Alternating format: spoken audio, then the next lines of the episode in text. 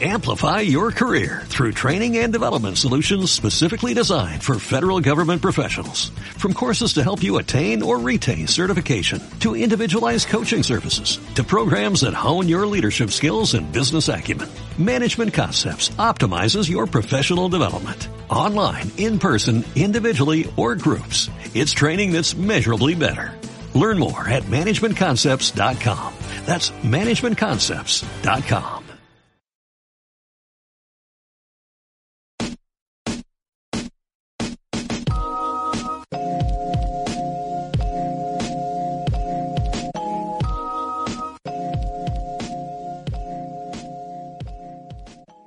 ¿cómo están? Eh, somos... eh, ¿qué, ¿Qué carajo somos? Trío de pelotudos. Clasificado P para película y... Casi digo nuestro nombre en código, nuestro nombre clave, que no lo sepa nadie. eh, Graeger. No, voy a tener que editar eso. ahora. Sí, obviamente. Ok. Pon un sonido de un pato haciendo quack. Somos clasificados P para película y este, grabamos películas. No, este, ¿Qué? nos grabamos hablando de películas. Hacemos un podcast, no importa. Eh, yo soy Ramiro el Furro, Sherman es el metalero y Franco es el que aspira a más de lo que puede llevar en su vida sin dormirse o desmayarse. Bueno, es, es un interesante resumen. No lo voy a negar. Este, después lo voy a tener que reescuchar para entender qué fue lo que dijiste. Yo también, yo también. Es un tema que hablaremos más adelante porque ahora nos toca hablar de qué cosa, Germán. Una película que elegí yo para que veamos y después hablemos de ella. Este, ¿Qué es lo que saben? Averigüémoslo. Este. Y, y nos vino al pelo porque justo sacaron Blade Runner de Netflix y este es básicamente el anime de Blade Runner. Eh, ¿Eso que hiciste fue un chiste de Bojack? O me pareció Sí. a mí. Obvio que fue un chiste de Bojack. eh, Bueno, este, vamos a averiguar qué es lo que sabe Germán acerca de esta película. La película que vimos fue Ghost in the Shell. El fantasma de la concha. En la cáscara. o, El- en, la, en la máquina, la máquina, el fantasma de la máquina. bueno, sí, como que va por ese lado, ¿no? Y por el gusta, tono que dijo y por el tono que dijo Franco creo que no le gustó. Este, Que era el único que no lo había visto. Yo ya la vi No, eh, la- tres veces con esta, o cuatro, y Sherman con mil. Ya perdí la cuenta de la cantidad que veces que vi esta película. Mm, La primera vez que la vi estaba re dormida. mientras yo la veía, no podía entender cómo es que ustedes la vieron tantas veces. Es buenísima. Está de más. Este, mira, yo lo, lo que puedo decir es que la película no me, no me pareció, no me pareció mala. De hecho, tiene muchas cosas buenas, pero a mí no me gustó. Por muchas cosas que puedo enumerar, pero no me gustó. Pero ta, vamos a hablar primero. Pero ¿cuáles son, cuáles son, los, cuáles son los negativos? La idea es adentrarnos en eso después de dar el resumen de Eso la mismo, película. eso mismo, por eso. Este, contanos, yo, mira, no tengo ni idea este, quién escribió el manga, no tengo ni idea Que acabo de ver. qué otras cosas escribió el tipo que escribió el manga, no tengo ni idea el- quién es el director, si dirigió otras cosas, si pertenece a algún estudio conocido, como la última, como la última animación que vimos, no tengo idea de nada. Ilústrenme. ¿Alguien investigó eso? Bien. Esta es una película del 95 basada en el manga de un ser humano que no me acuerdo Mm. el nombre. Este, pero es, es un nombre japonés. Eh, yo, Este- yo mm, cuando estuve en Inglaterra, paréntesis, de hecho eh, tuve el manga, lo estaban ahí en una biblioteca pública. Muy bueno. Sí, acá también lo encontré para la venta alguna vez en, en la Feria del Libro. Este. No, la película esta está dirigida por Mamoru Oshii, que dentro de las cosas más conocidas que ha hecho es- está El huevo del ángel o Parlabor. ¿Y eso el ángel? Yes. ¿Y Pat Labor o Parlabor? de- de Parboliedo, yo qué sé, no sé cómo se pronuncia. Pat Labor. El de los robots gigantes. ¿El arroz? Que es- ¿Sabes cuántos robots gigantes hay en Japón? ¿Sabes lo que quiero decir? Ok. El de los policías. Este, claro. Este, esta historia, si bien se inspira mm, totalmente en el manga, no es una adaptación de una historia puntual, sino que tiene tiene muchas cosas propias. ¿No, ¿No es el final del manga? Ah, es como, es como que tomaron a los personajes y con esos personajes y elementos conocidos de la historia hicieron una historia distinta. Y un cacho lo que dice Ramiro, esto es lo que pasa más hacia el final de la historia. Y después hay un montón de adaptaciones que vinieron después también que Todas se apestan. al- En realidad algo que iba a- hay algo al respecto que puedo comentar más adelante, pero bueno. Sí, la única cosa que no pesta. Este Bien, eh, la película que vimos, espero que todos hayamos visto el original del 95 y no la 2.0, No, Dios, no, ¿qué? No. Yo, que es, es la misma película pero con filtros de Instagram arriba y se ve horrible. no, no, yo, O sea, se pierde pila del- de la calidad del dibujo. y no, eso. no, yo vi la del 95, No, no. sí, sí, me aseguré de eso. Y la vi en japonés también, a pesar de que me haya costado encontrarla en japonés, la vi en japonés. Nice. Eso por ley y protección del idioma de España, que es terrible basura fascista. Digo, ¿Vos, vos podés creer que acá hay dominios que están bloqueados? Hay algunos mirros de, de Byte que no puedes en- entrar, o mirros de, de Jiffy Torres que tampoco puedes entrar. Este, en, en tu país lleno de fascistas no me sorprende para nada. pero igual no, no es un tema, no es un tema que nos competa en este programa. Ok, Eh, dijo Peta. eso mismo. Este. Bien, y la, la película sigue más que nada como personaje central a Motoko. Motoko Kusanagi, que es la mayor de un grupo de, digamos, fuerzas especiales del gobierno japonés, específicamente del Ministerio del Interior. Este tiene, digamos, un te muestran un par de misiones dentro de lo que de, de a lo largo de la película, pero al final terminan siendo todas el mismo caso, que es este la búsqueda de un super hacker conocido como el Puppet Master, Puppet Masteru, exacto, o el titiritero, el maestro de las marionetas. ahí está. Y paralelo a esto nos muestra dudas eh, respecto a su a su identidad que empieza a tener la, la protagonista, ¿no? Este es un Japón futurista más con una estética medio cyberpunk, como decía Ramiro, ¿no? Medio al estilo de Blade Runner. Con China, mucho China. 2029, de hecho. Ahí va. ¿Estamos ahí? Este. Estamos ahí. Este y. Bueno, donde la gente usa ciberimplantes como si fuera cosa normal. Es más, eh, tener un cibercerebro es algo normal. Mm. Sí, pero no es Como tú. ciberimplantes tipo Black Mirror, que es tipo, ah, un ojo, es tipo tener un cuerpo entero hecho de metal, mucha gente. Claro. O este, este caso del, del cibercerebro, que es como tuvo una capa que sirve de interfaz para conectarse directamente al internet. De vuelta, en una película del 95 basada en un manga anterior, ¿no? Sí, Eso que, es algo que me parece súper interesante. es una de las cosas interesantes que es lo que lleva a, la, a las dudas de la personaje principal, porque mm, ella misma dijo que cómo puedes saber que ella no es una memoria modificada, si- eh, cómo puedes saber que su cerebro es real si nunca lo vio, solo puede creer en eso. Exacto. Está el, el caso este puntual que decíamos del Puppet Master es un hacker tan pulenta, digamos, que puede hackear la es eh, el ghost o el espíritu de la persona, que es un término que la película usa para referirse a la, a la identidad o al, al ser en sí, digamos. A to- todo lo que no es una parte física que pueda conformar una persona. El campo AT. Y bueno, est- esta, esta película, a diferencia de otras películas de repente de que pueden considerarse cyberpunk, no se enfoca tanto en, en, el aspecto social. Es más, este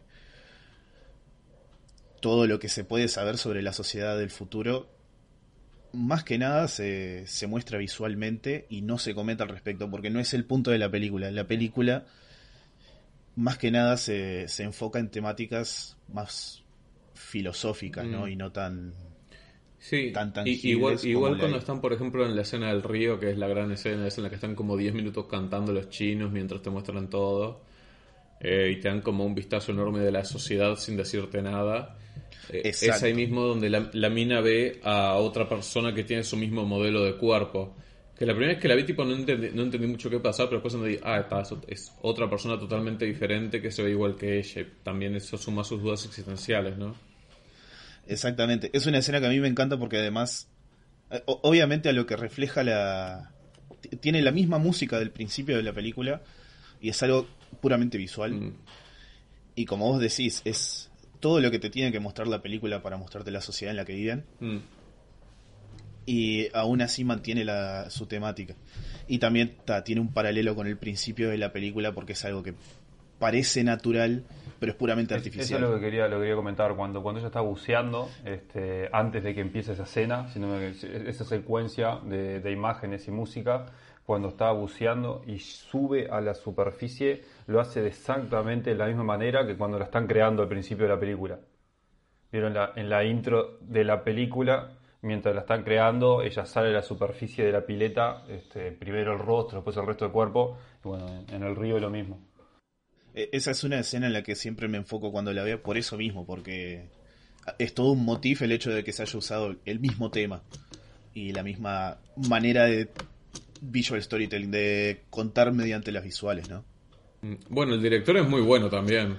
Hay elementos recurrentes, este, hay cosas que pasan que no son importantes, pero que el personaje las menciona y te das cuenta que son importantes. Por ejemplo, cuando lo, lo que comentaba Ramiro, que ella decía que, nunca nadie ve su propio cerebro, así que no tiene forma de saber si tiene un cerebro de verdad o un cibercerebro. En ese momento ella menciona algo de que tampoco puedes darte cuenta acerca de la mano que ves cuando te despertás. ¿Viste? Y al principio de la película, cuando ella se despierta del sueño que estás teniendo de cuando la crearon, de los recuerdos, lo primero que ves es la mano. Mm. Exacto. También en esa escena empieza en un cuarto completamente negro y la única luz que se abre es a la sociedad esa rara que tienen, ¿no? Digamos, rara. Sí, o simplemente puede ser una ventana abierta. Que es lo único que ilumina su vida. Algo que a mí me, me gusta pila de, de esta película y de las partes que he visto fuera de, o sea, de la misma serie, pero fuera de esta película, es este lo poco que se profundiza en en quién es el personaje principal. O sea, nosotros la seguimos claramente vemos sus dudas y su evolución a lo largo de la película, pero no hay nada acerca de su identidad. O sea, tenemos el nombre y el apellido. Y ya está. Este, después lo- los personajes con los que ella se relaciona, todos en un momento o la película nos muestra el, tipo de vida que tienen, o el tipo de persona que son. En el caso de uno se, muestra la casa, pero de Kusanagi no se ve nada. O sea, la escena en la que se despierta en su cuarto está completamente oscuras. No, pero también, también sabemos que, por ejemplo, este, va a bucear todos los días o a menudo. Pero es lo único que sabemos. ¿Qué, qué sabes de los hobbies del, lo- del otro loco de Batou? No, lo que pasa que eso, eso aporta más al conflicto de identidad, porque si vos sabes algo del personaje no te crees tanto el conflicto personal, el conflicto de identidad quiero decir. Pero si vos desconoces quién es el personaje y te das cuenta que ella misma se desconoce, este, aporta a esa idea. Exacto. Bueno, es que justo después de bucear es que ella menciona eso. Y es la única mención que voy a hacer del. que espero hacer en general con la película de live action de producción americana. ¿Vamos a darla? Es que to- todo. No, por mí no. Pero todo eso se va por el caño y hasta le dan un, todo un pasado y todas cosas así al respecto. Que es algo en lo que. Sí, resulta que está con su madre y todo. Sí, que es algo que la serie por suerte siempre trató de evitar. Y después está esa serie que se ve horrible de Netflix. Que tiene ese GIF animado. Ma- Más allá, ahora que estamos hablando un poco de, de los temas filosóficos que trata la película, que están relacionados de alguna manera u otra con el tema de los implantes del cuerpo, trata un tema que a mí se me hizo un poco raro, porque nunca, nunca lo había visto retratado en, en- en el género cyberpunk, que habla acerca de, de la fertilidad, de la capacidad de dar a luz, reproducirse, ¿viste? Sí. Y, y- y- y siendo que ella tiene un cuerpo femenino, también, también este, va de la mano e incluso se ata con lo del final, Claro. ¿viste? Que, que- que ella es nueva y queda renacida como una especie de... como que fue concebida entre la unión de esas dos Ah. cosas que se dan al final. Tampoco quiero hacer un spoiler, ¿viste? Acabas de hacerlo. Ella Pero se incluso- fusiona con el, no con el Puppet no, Master no, y crea una forma de vida nueva. No, pero viste, eso yo no lo dije. Este, más, es más, lo puedo editar si querés y lo puedo sacar. No, pero también lo que quería Ya decir. es tarde. mí me pareció raro que. O sea, me pareció raro al principio, pero después cobró sentido. Que la, si no me equivoco, la primera frase que ella dice en la película es: Estoy en ese momento del mes. Sí. Eso, eso es buenísimo porque es lo que te hace dudar de cuánto ella tiene de, de electrónico, porque ella misma menciona que no toda ella es electrónica. En, en sí, ella solo tiene un poco tejido neuronal que, de vuelta, aporta el tipo de, de, de cuerpo que tiene, pero Pero el mensaje importante que hace escena es que ella puede dar vida, eso lo sabemos. en realidad no. No, por lo que yo entendí, no puede. Ese- eso es un chiste. O sea, porque en el, en el instante siguiente te muestran que no tiene genitales. Claro. Bueno, sí, es verdad, pero igual le viene, es tipo... No, no, I mean, es algo que tipo un dolor fantasma. No sé si le, si le viene o capaz que sí, capaz que es un dolor fantasma de, de- de- de- de su cerebro de humana, cuando era humano, lo que sea, así que en el momento fue humana. Pero lo que yo digo es que vos en una película no pones una línea así adrede. Hmm. Entonces yo- va, va de la mano este, con, con eso que pasa en el final de la película, que, que es cierto, porque lo que nos caracteriza como, como especie es la capacidad de reproducirnos. Este, y si vos alterás el cuerpo Bueno, humano, no, eso caracteriza... No, boludo, eso caracteriza a todo ser vivo. Reproducirnos, morir y... La otra. bueno, sí, a todo ser vivo. Este, Yo la reproducir no he podido eh, ejecutar eso. si vos este, estás haciendo una película en la que es importante la alteración del cuerpo humano, en algún momento vas a tener que, Hablar de los trans. que, que hablar de, que hablar de la reproducción. Y además, si estás creando cuerpos artificialmente, Hmm.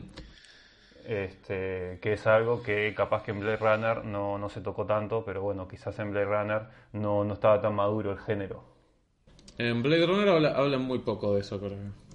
Claro, es también una exploración sobre humanidad, pero no por el mismo lado. Ah, También hay otras cosas Ah. que podemos hablar sobre esa escena del final que van medio por este lado, pero podemos ir de a poco. Bueno, podríamos decir que el Puppet Master es, eh, no es una inteligencia artificial ni es un ser humano metido en una máquina, sino que es una conciencia que nació de un mar de información. Básicamente la película Tron 2, que está de más. Ah, mm, no exactamente. ¿Cómo que no? ¿Cómo osas contradecirme? Explícate. No, la cosa es así. Como hablamos, la, nuestra protagonista está persiguiendo al titiritero. Decía si me es un malo de Batman. Hay, hay una escena que suma más a todo esto, que es la del... Tenemos, ¿no? Al, al- un, traba- un simple trabajador y un hacker que le está pasando eh, data y hardware para hacer hackeos y resulta que al, al final ninguno de ellos era... Siquiera tenía conciencia de sus acciones y estaba también hackeado por este... por esta mente criminal. Sí, Eh, hay uno que hay uno que ni siquiera se da cuenta y otro que actúa muy ofensivamente, pero ni siquiera sabía bien por qué en realidad. Bueno, y, y por eso mismo es que a este hacker le dicen el titiritero, porque justamente hackea gente y hace con esa gente lo que quiere. Exacto. Puede, digamos, alterar incluso los recuerdos de, de una persona, ¿no? Que es algo que, que es un- la película dice que es sumamente difícil de hacer, ¿no? Bueno, Este, Que ese es un poco el punto de Blade Runner, el tema de, de- de los recuerdos para darte una conciencia, pero ta, no importa. Este, hackea a esos dos trabajadores comunes y corrientes. y los usa para acercarse a Makoto, Mukoto, para... porque lo que están haciendo es rastreando un, un probable ataque a unos diplomáticos que están queriendo haciendo cosas diplomáticas. Claro, queriendo comunicar a Japón con una nación creada, no me acuerdo cómo se llama, este... No, no- no es tan relevante ese dato. Es la de Diario de una princesa. No, toda esa, toda esa subtrama política me pareció que sobraba. O sea, no era la parte importante de la película. E- e- Eso, ese es el tema con esta película. Está todo relacionado. Porque más adelante en la película ya nos estamos adentrando en temas bastante más dens- más de historia, así que el que quiera ver tendría que Aunque verla ahora. al final. porque inevitablemente vamos a hablar de spoilers. Pero El tema es que el, el titiretero resulta ser un una inteligencia artificial, como decíamos. Este, No, justamente no es una inteligencia artificial. No, pero acordate que Germán te contradijo. Es verdad. Y ahora está explicando. es, es una inteligencia artificial creada por la sección 6, una sección también del gobierno, pero dedicada a asuntos eh, en el exterior y no al Ministerio del Interior, como a la que pertenece Kusanagi, la sección 9.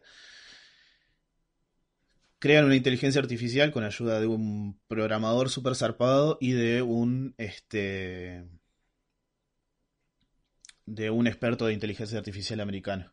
Esta inteligencia artificial la usan para poder, digamos, hacer cosas tras bambalinas, se entiende que bastante turbias, con de intereses de Japón en el exterior, ¿no? Y esta inteligencia artificial lo que intenta es comunicarse con Kusanagi y también poder obt- obtener, digamos, estatus de forma de vida y de de entidad autónoma. Para eso desea este conseguir asilo político. Claro, te entiendo, pero mm, La cosa, la cosa es así. La, la escena que. Las escenas que más confunden a la gente, me parece, son la del principio de la película, mm, cuando Kusanagi mata al diplomático. Y una que hay un poquito como al. un cuarto dentro de la película, en la que aparece un canoso de pelo largo. ah, eh, Que la, la cosa es así, el titiritero intenta hackear a un asistente, que era- creo que era una traductora, para tener acceso a esa reunión y así obtener asilo político. La sección 6 lo que tiene es que perdió control de, eh, del titiritero. Pero fue carajo, justamente, por eso ser una inteligencia artificial y cuando se conectó a la red logró implementar una casi humanidad, una réplica, digamos, según tengo entendido. Claro, Pero ya no es una inteligencia artificial, es bueno, es discutible, ¿no? Es, es un poco lo- a lo que quiere apuntar Claro. la película. por- Eh, porque empezó, porque empezó, empezó como eso, pero ahora es una cosa totalmente diferente. No, pero en la película él lo dice específicamente que no es una inteligencia artificial. No sé si será cierto o si estará equivocado, pero Para mí es porque él no se considera tal, claro, pero lo dice. sino un ser vivo. Eh, Tampoco me atrevería a decir que es humano ni que se considera humano. Este, el tema con, es- con esa parte política, digamos, es que es, por una parte, es el primer intento de, del titiritero de conseguir asilo político, de hablar directamente con gente en el poder para, para que le den inmunidad. Y a su vez, sección 6, sabiendo las chanchadas para que lo habían usado, dicen, ah, no, pará, este, no podemos dejar que, que se meta ahí. Y ahí es cuando meten en la sección 9 y les hacen creer que es un intento de asesinato de un hacker.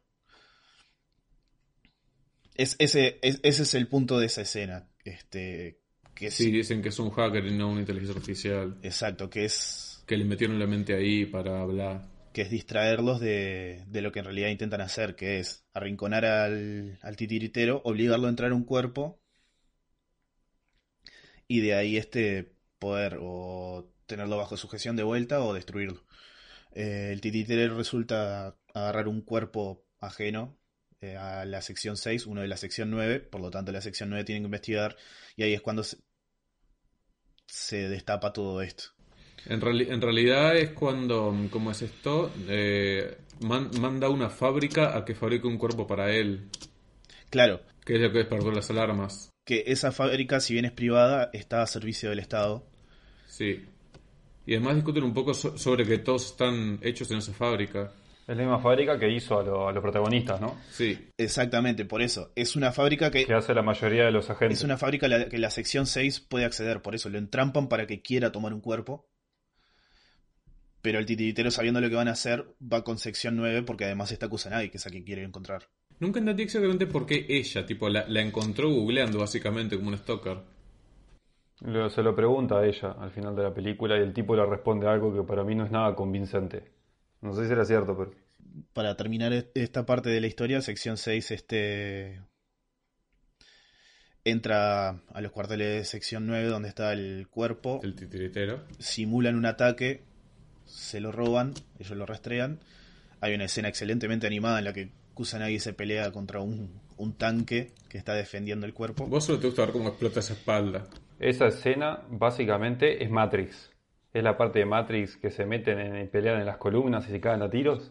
Bueno, las, Es idéntica. las, las Wachowski han dicho, ¿sí? Sí, claro. Una cosa de la escena de pelea de esta película es que si lo notan, todas empiezan como con silencio, tranquilidad antes de la tormenta. Eh, como cuando van a atacar al. como cuando va a pelear Invisible Kusanagi con un matón ahí.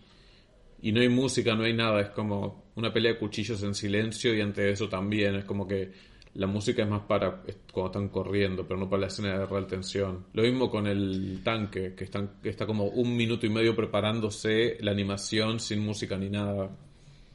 Sí, creo que eso puede ser como un... Una decisión directoral. Claro, algo inspirado en las películas japonesas de Samurai, por ejemplo. O los western, que son lo mismo, ¿no? Los westerns son samuráis. Eh, sí, es, es debatible que son el mismo tipo de película. No tienen espada, no son tan cool. Y bien, este ahí es cuando se logran comunicar este Kusanagi y el titiritero. El titiritero propone fusionarse para da- dar creación a un nuevo ser. Bueno, pero ¿por qué no? Estoy resumiendo, ¿no? Bueno, perdón. Y, y, y, y ta. Y pasan cosas. Hay, Franco, hay algo que vos. Pero ¿por qué, por qué le propone eso? Por eso, Franco sé que tiene como pendiente hablar sobre esta escena. No, que, que- que me pareció que, que no. O sea, la razón que, que el Puppet Master da por haber elegido a ella no me pareció muy convincente. Que básicamente le dice: Te elegí porque creo que te pareces a mí, o algo así. Y ah, me parece que está bien, o sea, porque si quisieras fusionarte con alguien, no es querrías que sea con alguien como vos, no con un nazi o algo. Capaz que, ca- capaz que puede ser por lo de la, por lo de la crisis existencial y de identidad que estaba teniendo. Mm. Y capaz que pensó que si se lo pon- proponía a cualquier otro este, en su situación, iba a creer que estaba un. O sea, si se lo proponía a alguien que no estaba en esa situación, se iba a negar rotundamente y le iba a decir que era una locura. Eso, Puede ser, sí. exactamente, lo hubiera rechazado. Básicamente, ella tiene todo este problema de que si es o no. Básicamente se reduce a si es o no un, un robot. Una replicante. Eh, ah, no, pero me confundí de película. Dale. Si es una copia de alguien o es realmente alguien. Exacto, si es un. Copia sin originales de Porque como dijo el Puppet Master, una copia no más que una copia. Exacto. Y para mí, por eso es que se relaciona mucho con eso que decíamos del principio, que ella no. Para mí no tiene tampoco la capacidad de reproducirse, en absoluto. Para mí que no, pero es un tema importante en la película. Exacto. Y que ella tampoco tiene mucho tejido biológico que quede. O sea, es, es solamente El- la menstruación fantasma. su fantasma, ¿no? Exacto. Es solamente su noción de identidad. Que, dada la existencia del Puppet Master, existe la posibilidad de que también se haya generado por sí misma, ¿no? Mm. que no haya sido creada ni o no creada en, en, en el sentido de deliberadamente creada, ¿no?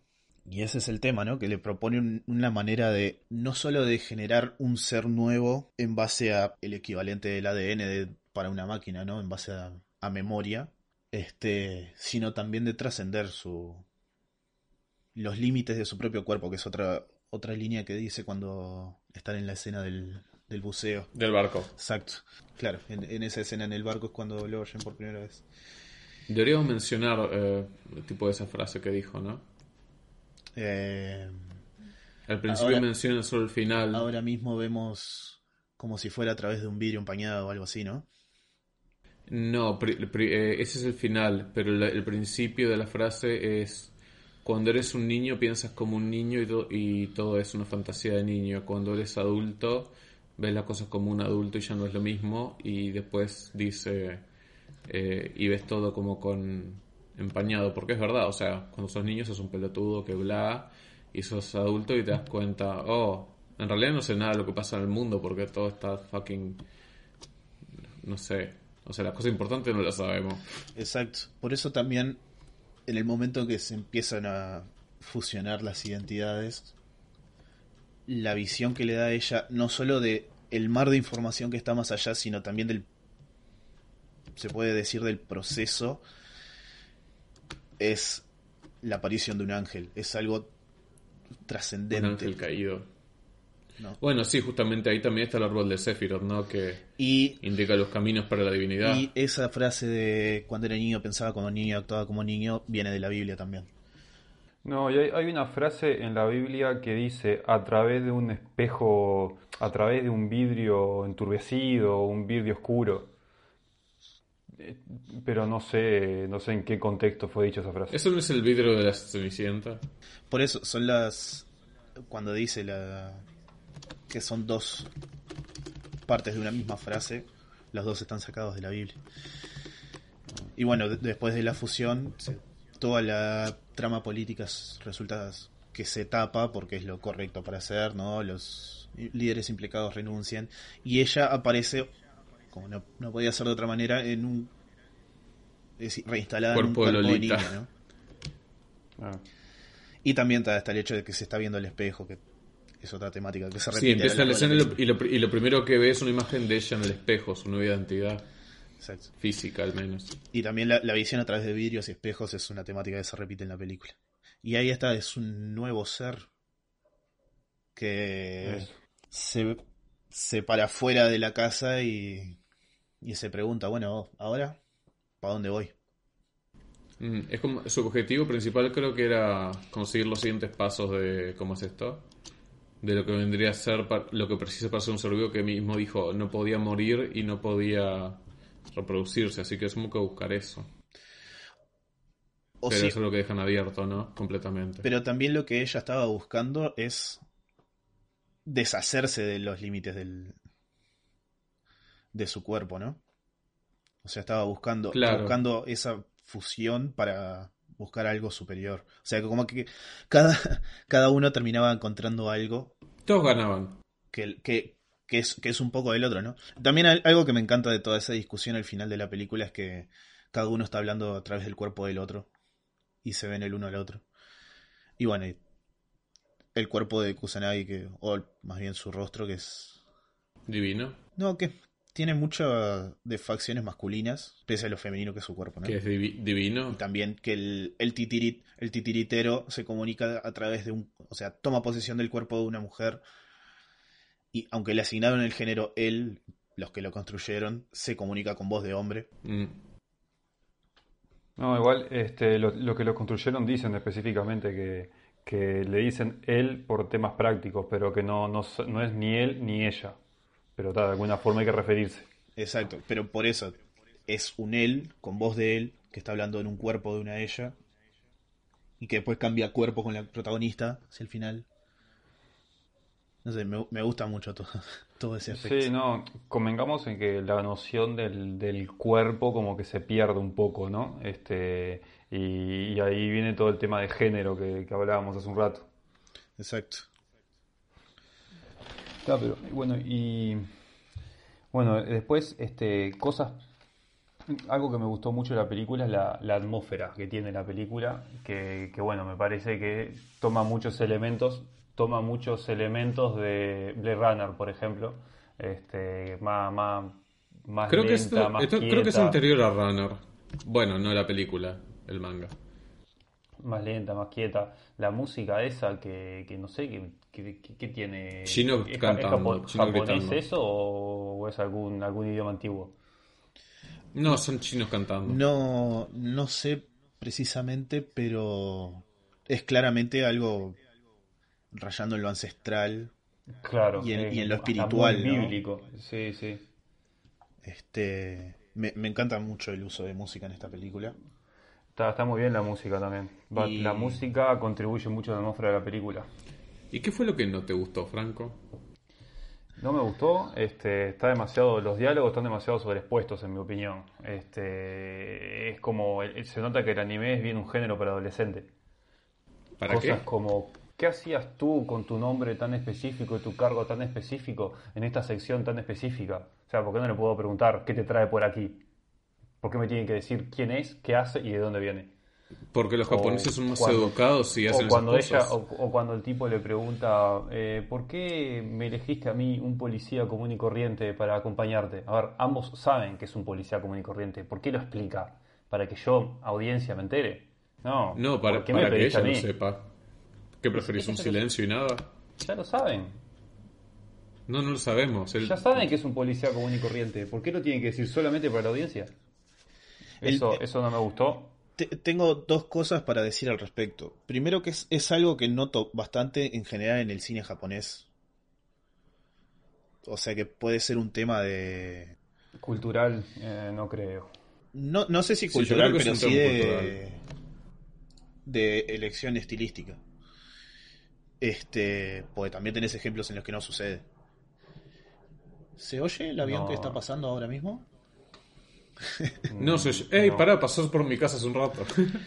Después, Y lo, este, lo otro es que hay pila de cosas que, así como vos decís que las, las explican explícitamente, hay cosas que no lo hacen en la película. Para nada.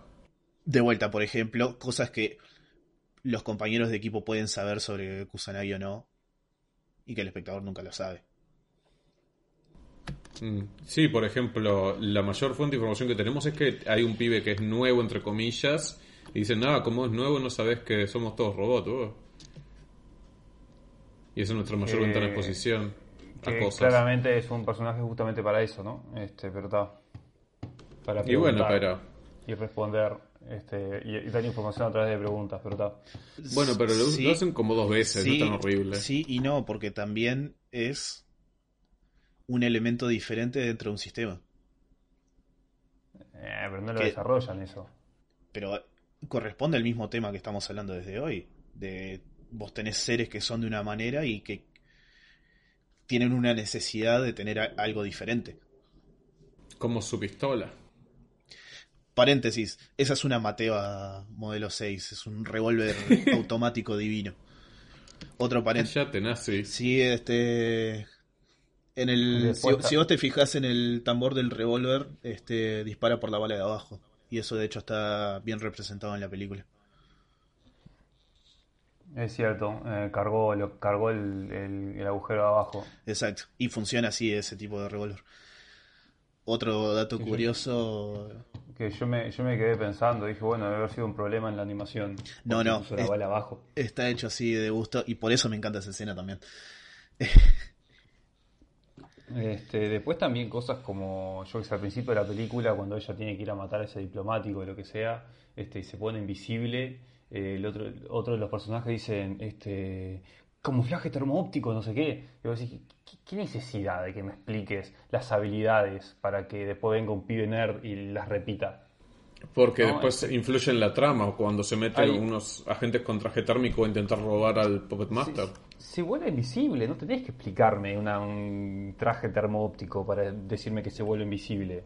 No, pero justamente, Aparte- aparte sí, justa- es increíble justamente los- usan, los- usan visión tra- te- Los- de... Pará, pará, escuchame, los ascensores tienen sensores para ver si hay gente pasando, pero no tienen detector de invisibilidad en, toda el- en todo el coso. Es que ese es no el es detector tema. de invisibilidad. Es, claro, es un traje termal, o sea, e- evita las alarmas. Es- ese es, claro, ese es el tema. El que usan en la sección 9 y en la sección 6 es diferente, por ejemplo, al que usa el títere que, que también se hace invisible. El, el tipo que está dejando las tarjetas de hacker. Ese tipo de, de invisibilidad no es el mismo y puede ser detectado. Los ojos de, de este tipo lo ven, por ejemplo. Y cosas así. Por eso, es que, por eso es que saben que el ataque viene de adentro, viene de la sección 6. Porque solo ellos pueden infiltrarse así y que no lo pueda detectar una cámara infrarroja. Sin embargo, lo detectaron por peso nomás y porque una puerta tipo duró un segundo más en cerrarse. Tres segundos. Este, yo qué sé, también nombran habilidades. Este, cuando están en el, cuando están en el barco hablando, eh, no me acuerdo si él o ella dicen este, que tenemos capacidad de super agilidad, super correr, super control de metabolismo, super no sé qué. ¿Qué, qué me estás hablando de, de- del árbol de habilidades de un personaje de videojuego? No, pero es tipo, estaba mencio- mencionando todo eso, pero tam- tipo, creo que también menciona en ese momento como, Son, son como que se toca la mano y, co- y como, tipo, tengo todo eso, pero no tengo el poder del tacto, no puedo sentir mis propios movimientos. Creo Claro, que o sea, algo así quería al, decir. al momento que dice eso, después también enumera todo lo que significa ser un ser humano. ¿Te parece que dentro del contexto de la película está mal que te diga todo lo que vos ya sabés que un ser humano hace?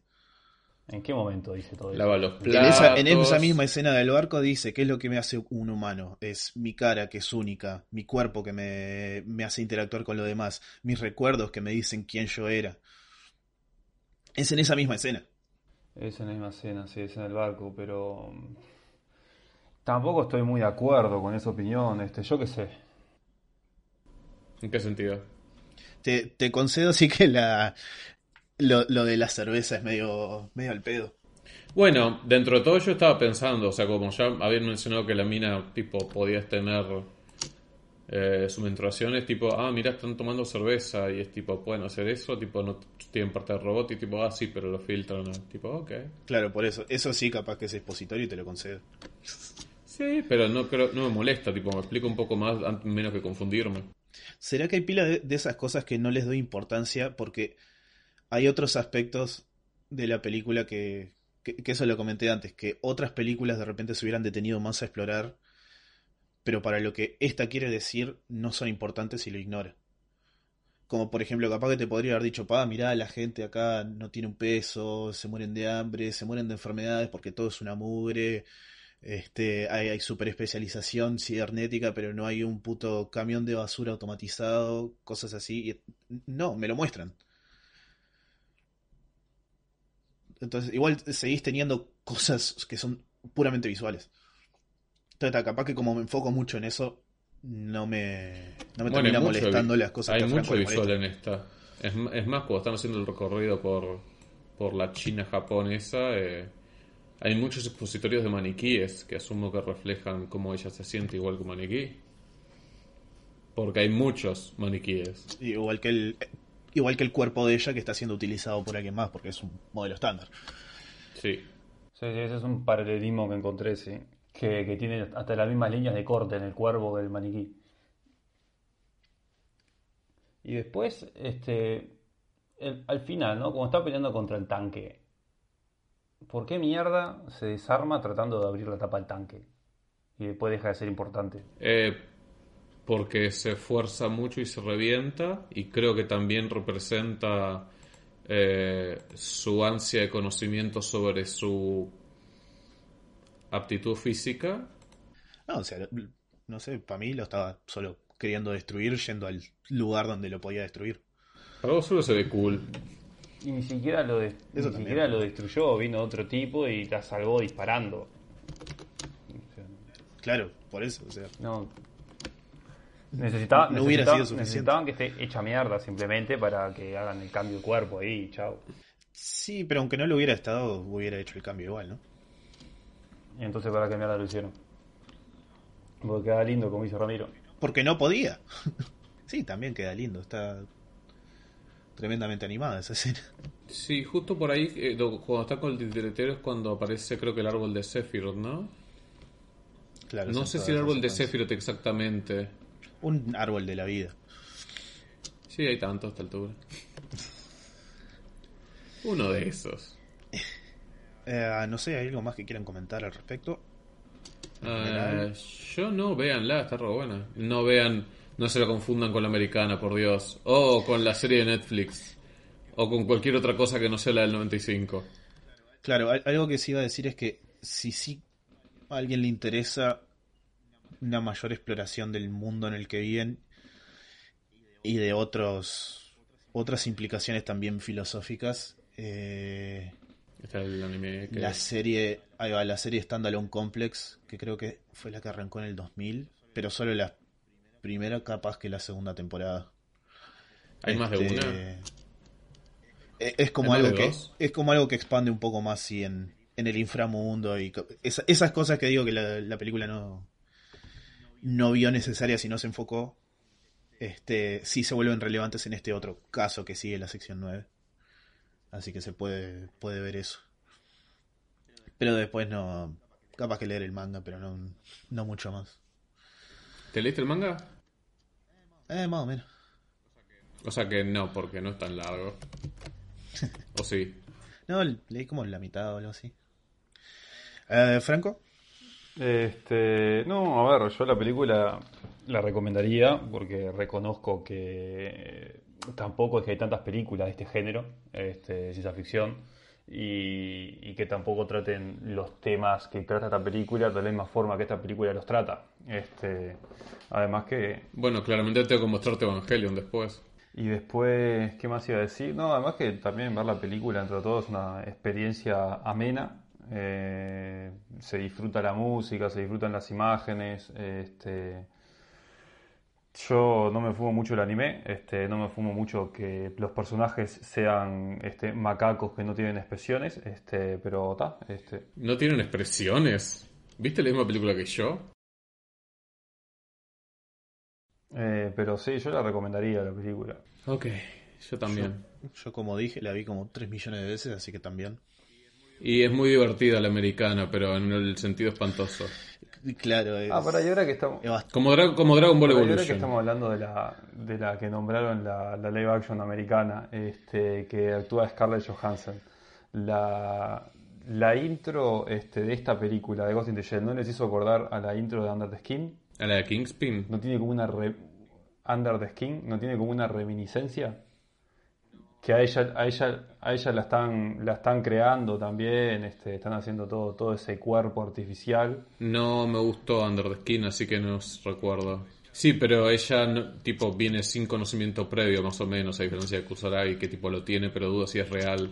No, no, estoy, es totalmente distinto. Yo estoy diciendo que, que la escena de la creación a mí me, me resultó que tenía algunas reminiscencias. Capaz que no tiene nada que ver, capaz que estoy tirando demasiado de la cuerda y capaz que estoy buscando relaciones en cosas donde, don- donde no las hay. Depende, si lo dirigió Guillermo del Toro, capaz que fue así. No, yo no, no me di cuenta de algo así, pero capaz que tendría que ver Under the Skin de vuelta. Eh, solamente al principio. Pero tampoco están así. No, no, pero pero podría verla ya que estoy. Nunca, nunca está de más ver una película con Scarlett Johansson. Eh, Eh, bueno, y para ay, tiene tantas películas buenas. Vos, la de Woody Allen, Match Point, es excelente. Y Lucy también, te cagas de la risa. Creo que es un drama. bueno, para la próxima instancia tenemos a Ramiro eligiendo, ¿no? Sí, ¿qué debería elegir? Lo que vos quieras es la, la idea de este. Bueno, sí, pero ¿ustedes tienen alguna preferencia de lo que elija? Que tenga algo raro, que sea especial, como que sea tipo Dead or Alive, o que sea algo bueno como Shaun the Sheep. Que a vos- algo que a vos te guste. Voy a tener que pensarlo. Voy a buscar alguna película japonesa rara que no haya visto. Bueno. Está bien. Eh, somos Ramiro, Franco, Sherman y nadie más eh, diciendo adiós y prosperidad. Quiérannos. Pórtense, pórtense bien. Besitos. Chao, chao. Cuídense y sobre todo síganos en todos los sitios en los que tenemos cuentas y, y compartan todas nuestras mierdas con sus amigos. No, tenemos, no tenemos ni Twitter, ni Instagram, ni nada. Eso, eso hay que decirlo al principio, porque nadie llega al final. Yo estoy seguro que nadie llega al final. Para la próxima, Ramiro, hacernos acordar que tenemos que decir lo de la compartida y la me gusteada al principio. Eh, sí. Ah, ya sé, podemos ver ese documental Furry. Eh, ¿Cómo se llama? The Fandom. Oh Dios, espero con ansias. Puedes verlo ahora gratis en YouTube. Muy bien, este, hasta la Bueno, próxima. nos vemos, chicos. Hasta la próxima. Chao. chao.